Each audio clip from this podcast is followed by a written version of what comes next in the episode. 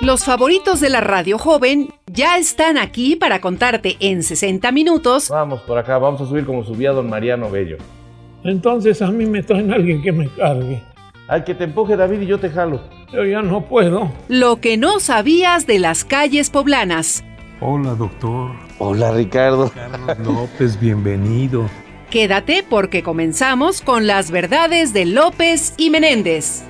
Este cuadro está padrísimo. Ah, es un espejo. Oye, acá el negocio que tiene una amiga mía se llama Las Momias. Y tienen aquí y en varios lugares. Hay cola para comprar. Ah, pues les invito una momia. No, no, no, no, no te creas, porque las momias son unos hot dogs enormes, envueltos en montón de tocino, llenos de todo lo que te puede hacer daño. Bueno, pues, Pero ahí no hay una- trato con Los Ángeles. Eh, como no es típico, ahí sí te hace daño. Los, los Ángeles tienen el tratado de... aceptan tarjetas de crédito. ¿verdad? Entonces vamos. No te acompañamos, yo no le entro, pero...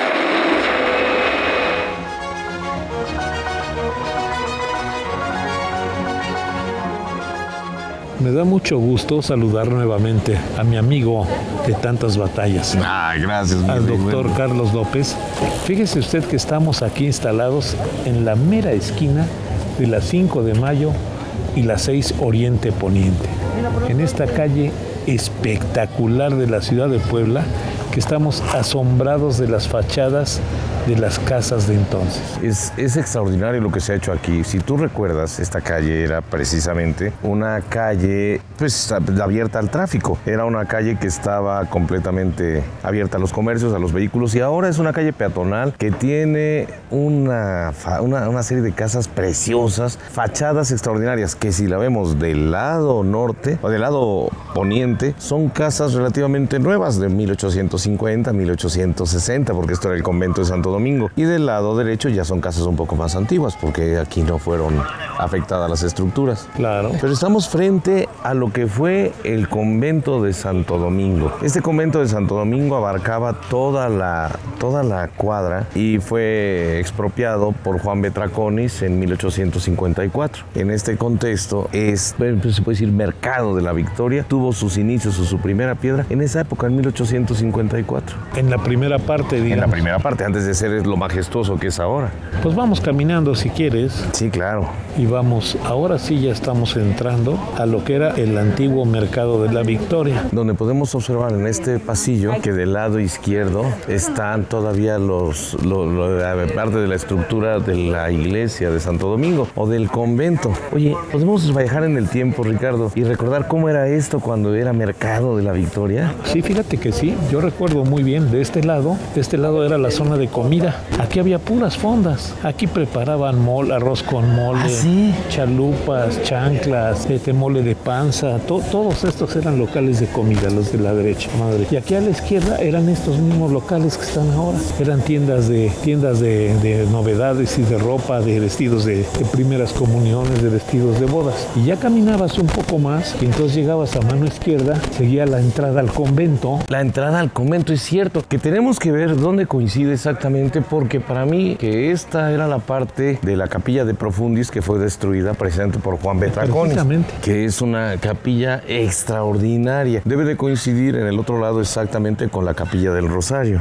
Pues ya estamos aquí en el famoso kiosco de las flores, en el interior del mercado La Victoria, doctor. Un mercado que nos trae recuerdos a todos los que lo conocimos Fantásticos. como un centro de abasto de la ciudad. Fantástico. Y esto me acuerdo que estaba lleno de, de floreros Sí, que, sí. que vendían todo. Pero te quiero contar una historia, si me lo permites, eh, Viene, de esta viene, zona. viene, que es, es- es riquísima y que poca gente sabe. Sí. Verás, aquí había una, un negocio de comida que se llamaba La Botanita. Esa tienda, o sea, ese negocio de La Botanita estaba aquí pegadita al portal de las flores. Y en alguna ocasión, su propietaria, doña Elodia Sánchez Arroy, eh, tenía las semitas, el pan como lo conocemos, el pan doradito con ajonjolí encima, pero los tenía como tal. Y llegaron unos albañiles que estaban trabajando en una obra cercana y le preguntaron que qué tenía de comer. En ese momento, lo único que tenía era el pan. Y dijo, bueno, pues vamos a abrirlo. Y le puso pata que tenía preparada ahí. Pata. Pata. Pata y- en vinagre. pata en vinagre que tenía y le puso pata, le puso aguacate, le puso papa, lo que encontró por ahí. Chipotle. Y, y- y chipotle, el- el- el- entonces cuando lo preparó y lo probaron, se volvieron locos los, los que Claro, lo probaron porque les claro. De ahí que se empezó a vender ese tipo de, de bocado, esa torta poblana, digamos, la semita, se empezó a vender eh, aquí en el Mercado de la Victoria y muchos locales también tomaron eso. De manera tal que esto se crea y cuando muere doña, doña Elodia, los locatarios de la Victoria le pusieron una placa en el panteón municipal a donde la reconocieron como la creadora de la semita poblana ya compuesta, no del pan. ¿Y cómo se llamaba el expendio de Doña Elodia? Se llamaba La Botanita. Ah, La mira. botanita y fue muy famosa. Doña Elodia aquí estuvo muchísimo tiempo y bueno, pues ya después pasó a la historia como la creadora de la semita poblana. De pocos platillos podemos tener el nombre de quien los creó. Claro. Y en este caso, la semita como tal fue creada por ella, por doña Elodia Sánchez Arroy. Y de una u otra forma se quedó en la historia de nuestra Puebla. Oye, ¿y qué más había en el Mira, mercado? yo, yo recuerdo muy bien que en esa entrada que vemos hasta allá, hasta allá, hasta allá, ahí estaba el joven Alex. ¿Era qué era? Que vendía, que vendía telas. Y así se llamaba Sí, el, joven Alex. El joven Alex. Ah, ok. Vendía telas. Ajá. Más para acá estaban los pollos, por aquí vendían los pollos. Pero mira, te he de contar que en la parte exterior del lado de la 3, que está aquí cerquita, al lado de la 3 Norte, Ajá. estaba un comerciante muy conocido que era el señor Bashbush Duval. Bashbush Duval. El señor Bashbush Duval ya había nacido en México, pero sus orígenes eran en el Líbano. Papá de, de toda la familia Bashbush de aquí de Puebla. Yo tengo amigos. Bashbush. E- Es el originario del apellido Bashbush en Puebla. Tenía su tienda aquí y le ayudaban y aquí hijos. donde ahora hay una tienda comercial que de ropa, ¿qué había? De este lado estaban los fierreros, los fierreros y, y aquí, aquí, mira, la zona, la zona más importante del mercado era por el lado de la calle las zapaterías, en la 8 Poniente. Los vestidos de novia y de quinceañeras. De este lado. Del lado de las 5 de mayo. Del lado de la, del lado de la 5 de mayo y en el recoveco de junto a la papelería de la tarjeta. Ahí estaban los. Ahí estaban los. Oye, yo te quiero contar otra historia que está precisamente del lado de la 4 Poniente. Ayer en la 4 Poniente eh, había una cantidad enorme de ambulantes, si te acuerdas. ¿Cómo no? Estaba ¿Cómo totalmente cerrado por ambulantes. En ese entonces yo estaba en el servicio espiritual nocturno ayudando en Cáritas a llevar a, a sacerdotes a quien lo necesitara. Y veníamos acá al templo de Santo Domingo por los sacerdotes cuando se requerían a eso de las 2 de la mañana, 3. Era un caos poder buscar cómo estacionarnos, a pesar de que eran las 2 de la mañana, por la cantidad enorme de puestos. Fíjate que también te he de contar,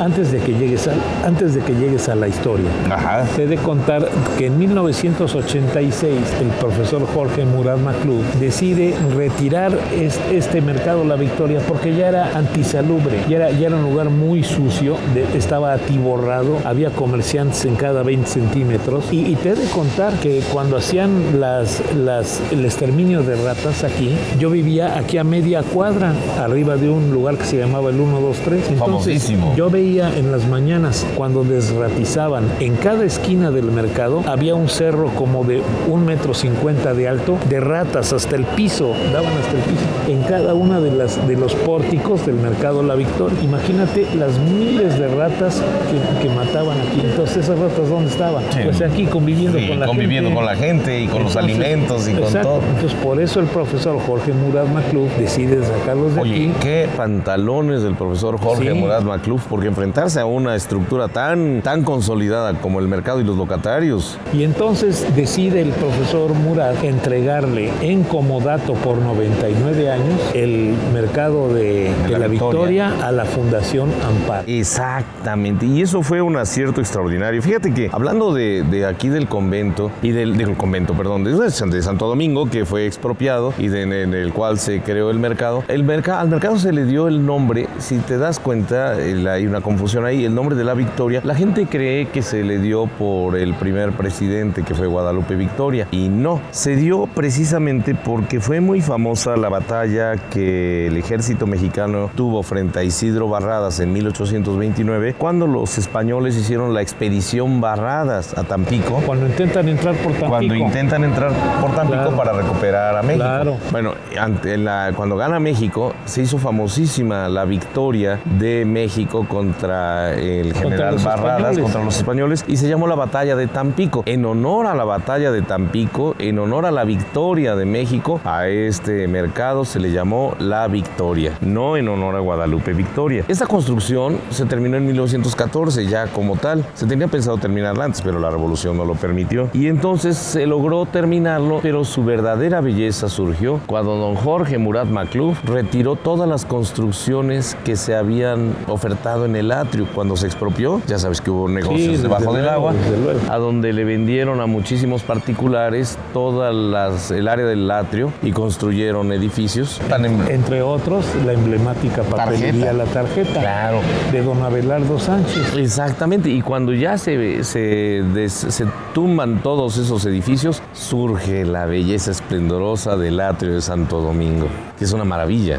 Sí, una, una, este, este lugar es un, es un rincón de Puebla verdaderamente maravilloso. Mira, por todos conceptos, tienes arte religioso, tienes arte urbano, tienes arte de todo tipo aquí en Una este arquitectura lugar. ecléctica, aunque Sí, la arquitectura de la construcción es una total eh, influencia francesa, hierro, hierro con un estilo un poquito art nouveau, un poquito arte nuevo francés, pero mezclado con toda la influencia industrial de la Francia de finales del siglo XIX. Entonces, si usted no tiene otra cosa más importante que hacer, lo invitamos Carlos y yo a que venga con su familia y recorra este mercado La Victoria que hoy se llama Centro Comercial La Victoria. Plaza La Victoria. Plaza La Victoria. Venga usted, verá que va a pasar un rato agradabilísimo. Hay de todo, hay, hay tiendas de ropa. Hay un comercio ahí No, hay no, colas no. para comprar comida, pero ya ahorita te lo muestro. Hay muchas cosas Sí, acá. que usted puede Es uno más de los rincones hermosos de nuestra Puebla. Un gran abrazo, Carlos. Gracias, Richard. Un placer estar acá contigo.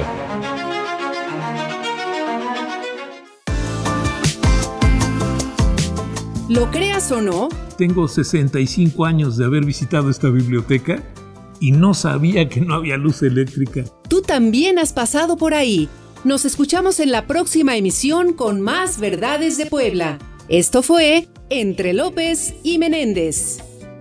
Todo lo que se ve aquí, Ricardo, es un atentado contra el azúcar, pero delicioso. Esta fue una producción del Sistema Estatal de Telecomunicaciones, SET Radio, Derechos Reservados.